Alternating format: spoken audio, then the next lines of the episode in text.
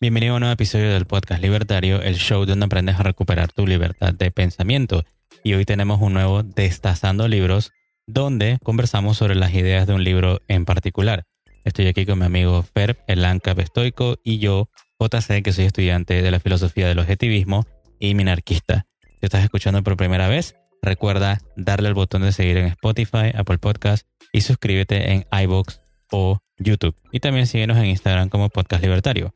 Entonces, ¿qué es esto de destazando libros? Bueno, significa nosotros elegimos el capítulo de un libro y ahora vamos a destacar la idea principal del autor o lo que cada uno entendió. Y el libro que vamos a destazar hoy es La riqueza de las naciones y la teoría de los sentimientos morales resumidas de Adam Smith. ¿Y quién es Adam Smith? Adam Smith fue un economista, filósofo escocés, pionero de economía política, considerado el padre de la economía moderna. Vamos hoy a ver por qué. Su obra maestra siendo lo que vamos a hablar hoy, La riqueza de las naciones, que fue un libro publicado en 1776. Suena que fue hace mucho tiempo y uno pensaría que no puede aprender mucho de ahí, pero antes de su publicación, el mundo veía la economía, los países, los mercados totalmente diferente. Eh, él lo puso en lenguaje sencillo, objetivo, racional. Y vamos a hablar de ello. Sí, bueno, antes de empezar, digamos que para que sepan por qué eh, este libro es importante. Bueno, en mi caso, por lo menos, no sé si te tengas algo que agregar, pero me llamó muchísimo la atención más que todo el contexto histórico de dónde estaba Adam Smith en ese momento, desde su juventud y lo que hacía, ¿no? Porque, por ejemplo, eh, era él, o sea, se sabe que él era un gran observador, según las personas que lo, que lo conocieron, era un gran observador y desde joven, cada vez que iba al colegio o bueno, a, la academia donde estudiaba, se la pasaba todo el tiempo mirando a las personas del mercado, porque tenía un mercado justo cerca de donde estaba. Veía personas que intercambiaban todo tipo de cosas, información, chismes, dinero, entre otras cosas, incluso trueque, ¿no? Entonces vamos a ver cómo, debido a cómo era Adam Smith desde su juventud hasta que comenzó a, escribir estos libros, cómo básicamente él vio la esencia de esos intercambios y lo colocó entonces en algo concreto que es su obra. Y vamos a ver entonces un poquito también de por qué no solamente es economía, sino de que hay ciertas cosas máximas que él dejó que si la analizamos un poquito, en verdad pertenecen al, reino de la filosofía. Nunca vamos a poder escapar de ahí. Entonces, eh, ¿por dónde quieres empezar? Ahí, ahí, sí me gustaría entrar y para que tengan una idea de cómo escribió Smith, porque lo vamos a leer, porque es importante. Él hizo la conexión de que la economía es pues una ciencia y una ciencia social. está integrada por personas. Entonces lo que se estudia en verdad en economía es las personas y sus intercambios. Y bueno, esos son los capítulos de la riqueza de las naciones. Perfecto, entonces bueno, ¿quieres que empiece yo? Sí, adelante. Bueno, yo quiero empezar con, digamos que una de sus frases más famosas, ¿no? Y seguro que cualquier persona que me esté escuchando la ha escuchado con anterioridad, que es la que dice, no es de la benevolencia del carnicero, del cervecero o del panadero que esperamos nuestra cena, sino de su relación con su propio interés. Nos dirigimos a nosotros mismos, no a su humanidad, sino a su amor propio, y nunca les hablamos de nuestras necesidades, sino de sus ventajas.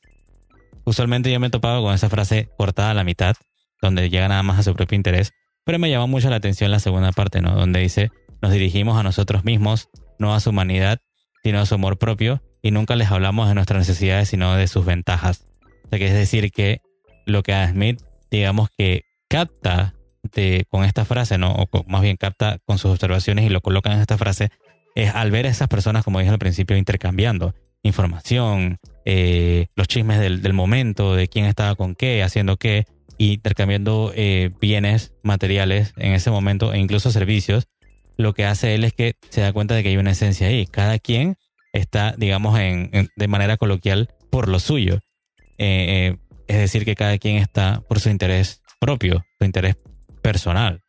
Y, hay que notar entonces que ese es el crédito de Adam Smith de ser uno de los primeros a darse cuenta de eso. Y bueno, no vamos a hablar de, los que vinieron previo a él, pero hay que darle el crédito de que fue el que lo colocó en un libro y de que ahí podemos entonces derivar muchísimo conocimiento más adelante, ¿no? En cuanto a lo del terreno de la, de la economía. Como tú dijiste, Fer lo colocó, eh, colocó la economía como algo científico.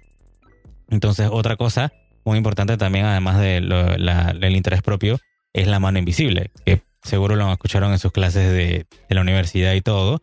¿Y qué significa esta mano invisible? Que los zurditos te van a decir que es una cosa mágica, que, que, nadie entiende. La mano invisible simplemente es la esencia o el principio que sacó Adam Smith de sus observaciones. Significa individuos que, lo que hacen es comprar, vender en un mercado libre sin que el gobierno se esté, digamos que, interviniendo. Es decir, un mercado laissez-faire o deje hacer. Si nos vamos al contexto de Adam Smith, según él, y lo vamos a ver en, en su libro resumido, el rol del gobierno solamente debería de ser para poner el marco legal, solo para poner el marco legal, es decir, las reglas del juego. Eso es todo lo que debería hacer. O sea, que si imaginamos el mercado, digamos, como si fuera, qué sé yo, un partido de fútbol. El gobierno es el árbitro y las leyes son las líneas y la portería. Sea, que si tú vas a, ir con tus amigos a formar un partido de fútbol, tú lo primero que vas a decir es, bueno, las porterías están de un lado y del otro. Y vas a delimitar el terreno donde van a correr, ¿no? Entonces, según, bueno, y podemos ver en, los escritos de Smith, él escribe bastante sobre, sobre esa parte, ¿no? Del rol del gobierno. Y también hay que entender un poquito, y por eso es que me encanta la parte del contexto histórico de dónde estaba él. La sociedad en su tiempo era muy mercantilista. ¿Qué quiere decir eso? Que eh, la gente, eh, las compañías, ¿no? Más que todos poderosas, lo que hacían era estar con el Estado y buscar favores a través del Estado. Entonces, si vemos lo que Adam Smith, al observar a la gente intercambiando, lo que él veía era que cuando las personas intercambiaban libremente con el rol del gobierno solamente protegiendo sus derechos, hacía que la nación fuera más próspera, es decir, que todo el mundo fuera más próspero. Entonces de ahí entonces donde nace esa idea, o, eh, esa esencia, ese principio que dejó el escrito, o, o, digamos que concretizado en lo de la mano invisible. Como repito, no es una cosa mística, sino que tiene su explicación y me parece que es bastante, bastante peculiar y bastante inteligente, ¿no? Bien, bien inteligente de su parte haberlo colocado de esa manera. ¿Qué tú opinas de eso, Fer? Para extenderlo un poco, y a mí me encanta siempre el concepto de la mano invisible, la idea detrás, agregando a lo que mencionó JC, de que son las personas intercambiando libre voluntariamente, la razón por la que se le llama mano invisible es porque aún las personas que conforman un mercado están buscando su, llamémosle como es, su beneficio, su provecho con un sentimiento egoísta, que no está mal, es bueno, ya lo hemos hablado, pero eso de otros episodios, uno pensaría que eso generaría caos, que eso sería un desorden, que uno necesita una autoridad centralizada como una intervención estatal, pero Smith dice no, esto funciona, funciona bien es como si una mano invisible estuviera manipulando y acomodando todo. Es como si hubiera una persona detrás organizando y asegurándose de que todo en el mercado se dé de la mejor manera. Pero la verdad es que no existe, por eso es una mano, pero es invisible. No es la del gobierno, no es magia, no es misticismo, se puede funcionar así. Sí, no, más que todo, eh, siguiendo con el mismo, mismo punto de la mano invisible, para explicarlo, digamos, más sencillo todavía. Simplemente es eh, individuos buscando su propio interés, como dije al principio, intercambiando valor por valor, voluntariamente en el mercado, sin regulaciones, o sea, sin intervención estatal. El único rol del gobierno nuevamente es solamente proteger los derechos individuales de las personas. No tienen que hacer nada diciendo que este compró más o compró menos o poniendo controles de precio ni nada de eso según Smith. Lo único que tiene que hacer ahí es siendo el árbitro, que nadie se robe a nadie, que nadie que cometa fraude con el otro y más nada. Los individuos solos, ellos pueden hacer eh, los intercambios tranquilamente, voluntariamente, ¿no? Sí, y continuando con el ejemplo de eh, un juego de fútbol, ¿qué sucede ahí?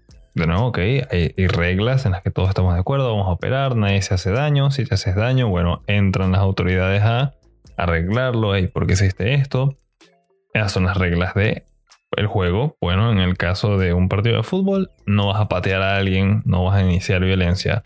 En el mundo de la economía no vas a robar o a estafar. Todo lo demás necesita un jugador tener a su, eh, tener a su entrenador o tener algún alto directivo diciéndole, ok, muévete un metro hacia adelante, ok, ahora muévete dos metros hacia la derecha, mm, patea con el filo de afuera del pie el balón, con una fuerza media. No, eso no funciona así. Todos los jugadores ya entrenaron, saben lo que están haciendo, están buscando su propio interés, que es, unos quieren anotar, otros quieren es defender su portería y quieren ganar al equipo contrario. De esa misma, de esa misma manera funciona la economía.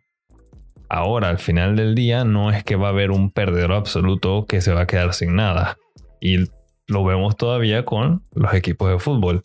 Puede que uno anotó más, se declara victorioso, va a ganar más dinero, va a ganar más contratos, van a vender más camisetas, pero eso no significa que el equipo que perdió se vaya a quedar sin nada. Igual fue partícipe de un buen evento, hicieron cosas productivas y también les tocó una parte. Menos que los ganadores, pero también fue un trabajo productivo. Entonces es una situación en la que todo el mundo puede ganar en proporcionalidad a que también están participando. Y no se requiere que alguien esté individualmente diciéndole a cada uno de los jugadores qué hacer. Ellos saben lo que tienen que hacer, si se salen de las casillas, hay autoridades para proteger que todo se lleve de la manera más pacífica posible. Claro, ¿no? Y bueno, ahí es donde iba yo a mencionar la parte de que eh, no solamente es la riqueza de las naciones lo, que nos dejó Smith, sino que también nos dejó su libro que se llama La teoría de los sentimientos morales, porque resulta que Adam Smith también era un filósofo de la moral, es decir, que nos hablaba de cuál era el código eh, de moralidad que necesitaban las personas, principalmente las que intercambiaban voluntariamente ¿no? en, una nación o un territorio dado. Entonces, el libro del que estamos destazando hoy, que es La riqueza de las naciones y la teoría de los sentimientos morales resumidas, básicamente los incluye a ambos. Y a mí, obviamente, como lo que yo estudio es más que todo la filosofía del objetivismo, lo que más me llamó la atención es la parte de filosofía que nos habla Smith. Por ejemplo, de que él hace afirmaciones debido a sus observaciones, ¿no? De que él veía que el, el ser humano era propenso o es propenso al intercambio y que esto era algo común para todos los hombres por igual. Es decir, que cualquier persona que necesite algo va a tratar de intercambiarlo, ¿no? Pero ojo, aquí hay algo que agrego yo. Primero tienes que producir algo de valor para entonces poder ir a este mercado e intercambiarlo valor por valor. No simplemente va a ser gratuitamente que alguien te va a intercambiar, ¿no? Entonces, otra cosa, otra afirmación de él era de que cualquier persona prudente de una familia nunca debe intentar fabricar en casa lo que le va a costar más que simplemente comprarlo. Es decir, que tú no deberías de hacer tus propios zapatos y los zapatos para tus hijos, ni fabricar cosas que son muy difíciles de hacer en tu propia casa que te va a costar muchísimo tiempo porque vas a perder el tiempo, tal vez no tengas la habilidad ni el conocimiento para hacerlo.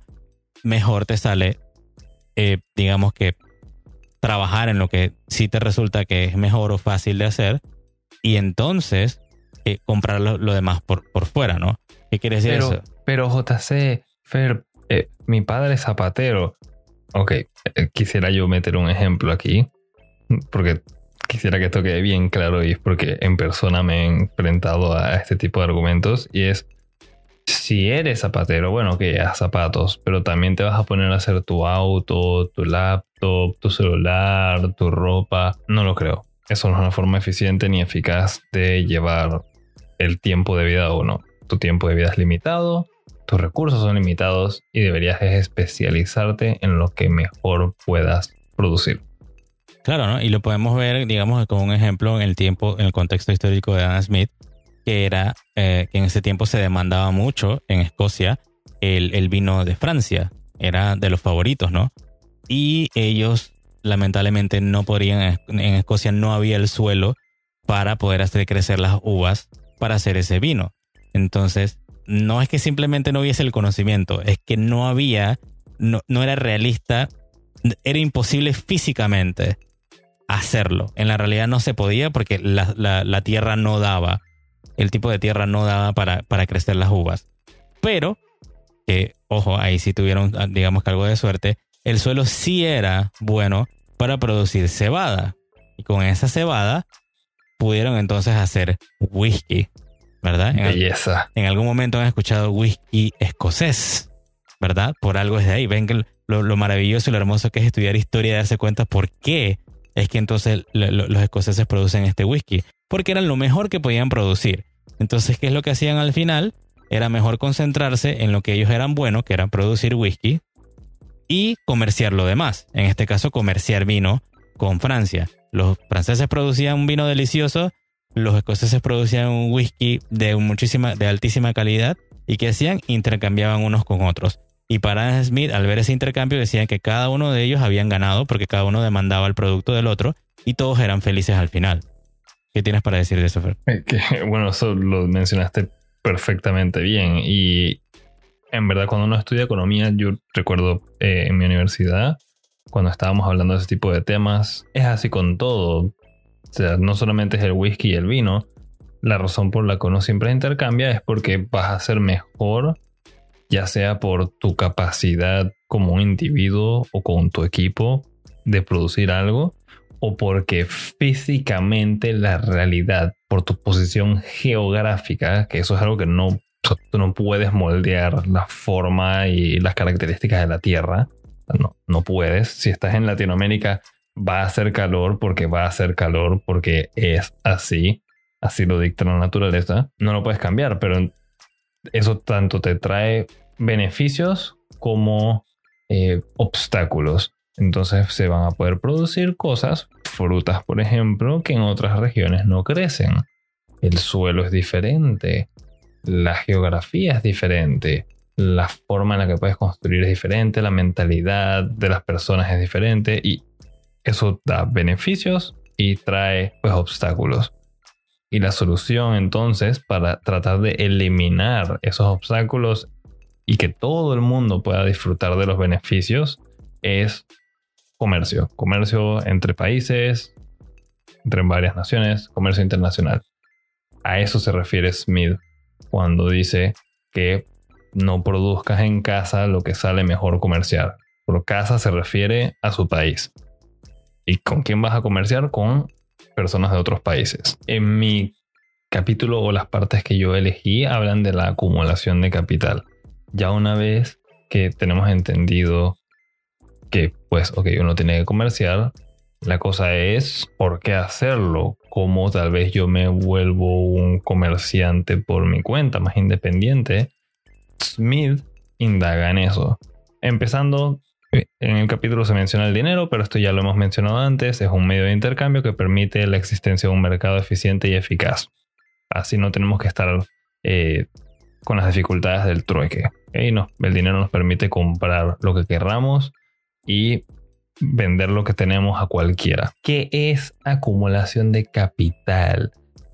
Smith, y cuando hablamos de la economía, dicen, ah, los capitalistas, ah, los libertarios, que no todo el mundo puede ser un capitalista, necesitas capital y tú no tienes eso.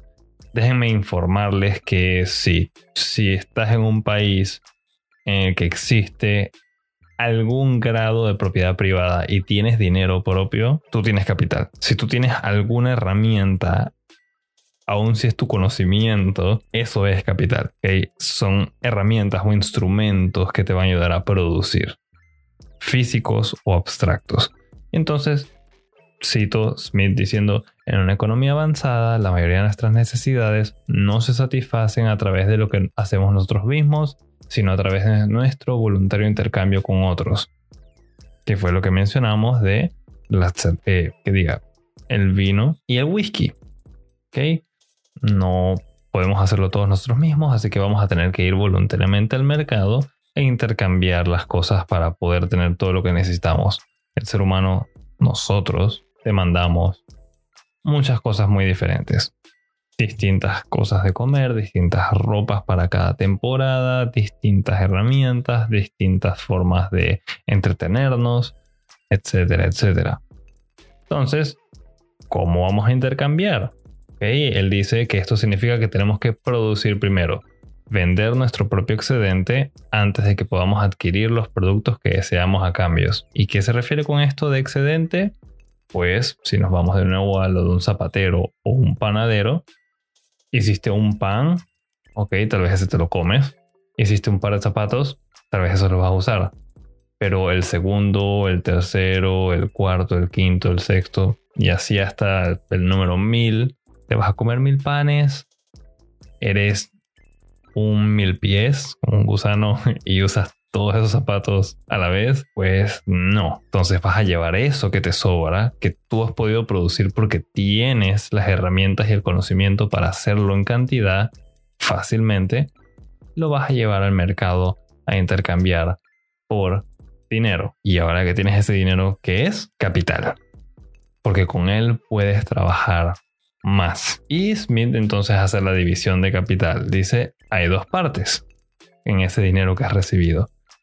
Uno es lo que se espera para producir ingresos futuros, que es capital fijo, él le llama, es el dinero que vas a usar para comprar más recursos, para hacer más pan o herramientas y cuero y otros materiales para hacer más zapatos. Y eso se queda contigo. Y está entonces el capital circulante o de consumo inmediato, que es el dinero que vas a utilizar para satisfacer tus necesidades. Vas a comprar ropa, vas a comprar comida, vas a pagar por un corte de cabello y ese dinero ya no es tuyo. Así que en esta, en esta parte de la lectura, Smith habla más que nada de la organización de las finanzas de uno mismo. Y eso es muy importante. Si tú piensas que tú por tener un trabajo que tiene una paga eh, baja, no eres un capitalista o algo por el estilo, pues déjame decirte que sí, sí lo eres.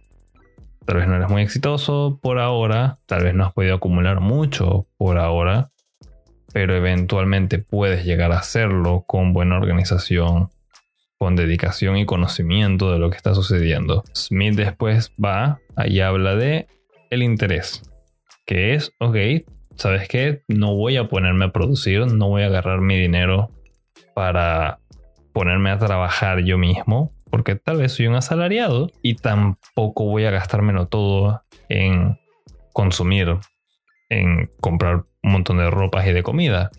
Entonces aquí es donde entra un uso tercero y especial del capital, que es el prestarlo.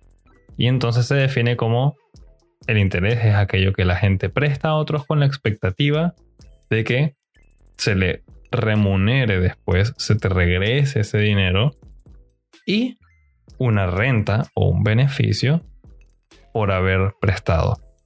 Yo le presto a JC mil dólares y le digo mi interés sobre ese dinero que te estoy prestando es un 10%.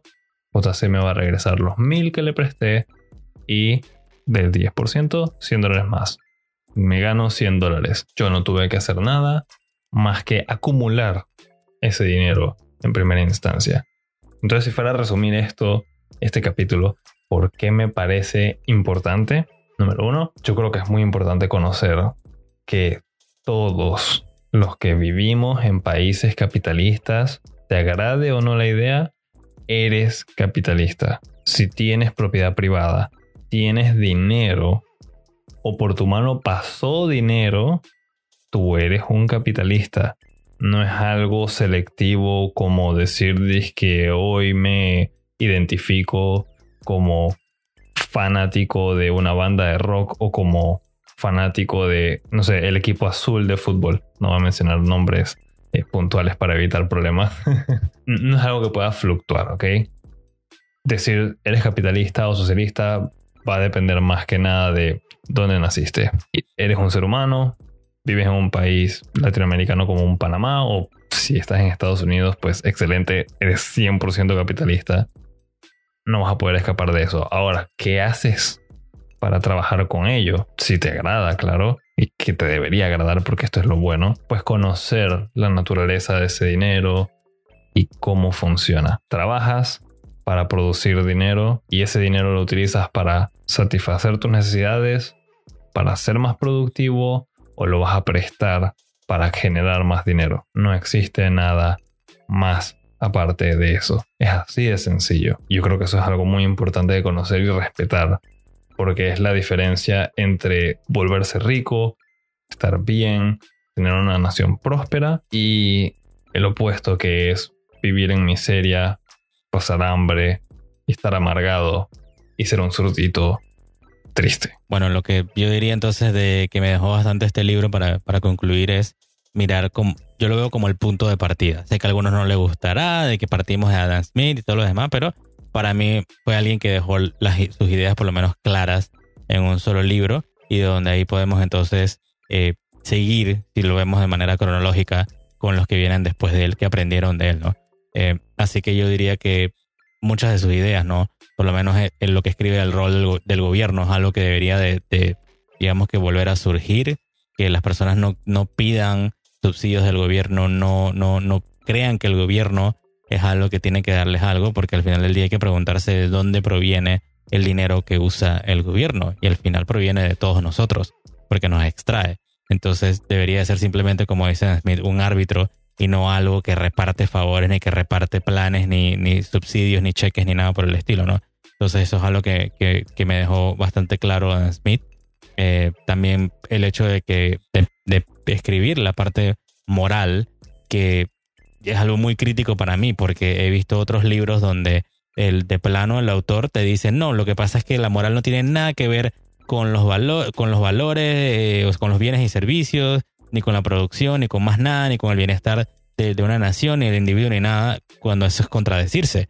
Tal vez esto vaya a sonar bastante controversial, pero yo pienso que no se puede hablar de economía si no se habla primero de filosofía.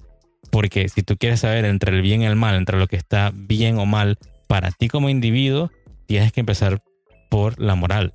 Tienes que entrar al mundo de la filosofía, al mundo de las ideas, para poder hacer ese juicio de valor al final. Entonces, ¿cómo yo voy a saber que una economía va a estar va a hacerle bien a los individuos que intercambian en ella si no sé primero de moral o de, o de más bien de filosofía. Entonces, probablemente en el futuro vamos a seguir viéndolo siempre eh, la, parte de economía bajo o dentro, digamos, del marco referencial de lo que es la moral o de lo que es la filosofía. Así que el libro de Smith nos ayuda por lo menos a eso. Y al todo el que, bueno, nunca se ha leído La riqueza de las naciones, le recomiendo que se lea este libro ya que contiene los dos trabajos de, de Adam Smith les va a funcionar bastante como para tener ese marco de referencia y de ahí entonces poder aprender mucho más de economía eh, más adelante con los autores que siguen, ¿no? que también nosotros lo vamos a trabajar así. En tu caso, Fer. Extendiendo lo que mencionaste tú como un resumen, me gustó bastante y voy a enfatizarlo diciendo que hay algo que yo me he dado cuenta, si se han dado cuenta ustedes de que últimamente no hemos subido o van a ver que desde el episodio anterior a este hasta pues este episodio, este destazando que estás escuchando ahora mismo, hay un lapso de tiempo eh, algo grande. Y es que estábamos concentrados en otras cosas, ahora estamos retomando. Yo por mi cuenta he estado trabajando bastante.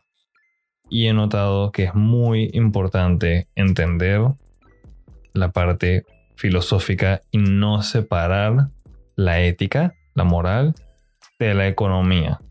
Y si uno desea poder entender, si tú estás pensando en el futuro, tener un negocio propio o invertir en el mercado de valores o criptomonedas o lo que sea que tú quieras o simplemente lo estás haciendo por el placer de entender la realidad y por qué las personas comercian, tienes que tratar estas dos cosas de la mano. No las puedes separar porque si no, no van a tener sentido. La economía es una ciencia social, estudia a los seres humanos y su comportamiento. No son solamente numeritos. Si uno, y si nos vamos a un ejemplo específico, si tú deseas invertir solamente buscando numeritos, no vas a tener idea de lo que estás haciendo y podrías terminar en un gravísimo error. Si tuvieses un millón de dólares y se los vas a dar, por ejemplo, a una empresa que se dedica a, yo no sé, está involucrada en trata de personas o financiamiento de guerras y tú financias eso, pues eres responsable de eso también. ¿Quieres ser partícipe de algo como eso? ¿Crees que tú no tienes responsabilidad o crees que no afecta en nada invertir o mover dinero y no está ligada a la economía con la ética y la moral? Piénsalo de nuevo, porque sí lo está. Y es muy importante tener ese tipo de cosas en cuenta para poder entender todo lo que sucede a tu alrededor y todo lo que sucede en la economía y eventualmente en las finanzas cuando vayamos a tocar ese tema. Yo creo que eso es crucial. Eso es algo que sí o sí uno tiene que comprender en este tipo de temas. Les diría que sí se lean este libro, en especial esta versión eh, por Iamon Butler, que es condensada. Búsquenlo así mismo, es La riqueza de las naciones condensada. Porque va a facilitar la lectura. El libro original es bien grande y siendo un libro viejo, pues el lenguaje no es tan sencillo, pero es una buena forma para todos ustedes que sean entusiastas de la economía para que aprendan y vean una perspectiva muy interesante, muy importante que moldea pues nuestra actualidad. Perfecto, sí, definitivamente que me considero un entusiasta de la economía, así que vamos a, seguir trabajando en todo lo que es el tema económico y el tema de filosofía, si no, se no puede escapar de mí eh, más adelante, ¿no? En el futuro. Así que creo que eso sería todo por hoy, ¿no? Yes. Sí, perfecto. Entonces, gracias por escuchar el Destazando Libros y espero que se animen a leer este bello libro por completo. Si es tu primera vez aquí, dale el botón de seguir en Spotify, Apple Podcasts, iBooks o YouTube y síguenos en Instagram como Podcast Libertario. Además, visita nuestra página podcastlibertario.com para enviar tus preguntas o contactar con nosotros. En el próximo episodio tendremos una nueva cápsula libertaria. Y por último, comparte este episodio con tus amigos y familiares y recuerda, tenemos una cultura por salvar. También recuerda que la libertad es aquello que te va a permitir encontrar la felicidad y que la obstrucción por parte del gobierno sobre ella solamente trae hambre y miseria. Nos escuchamos en la próxima.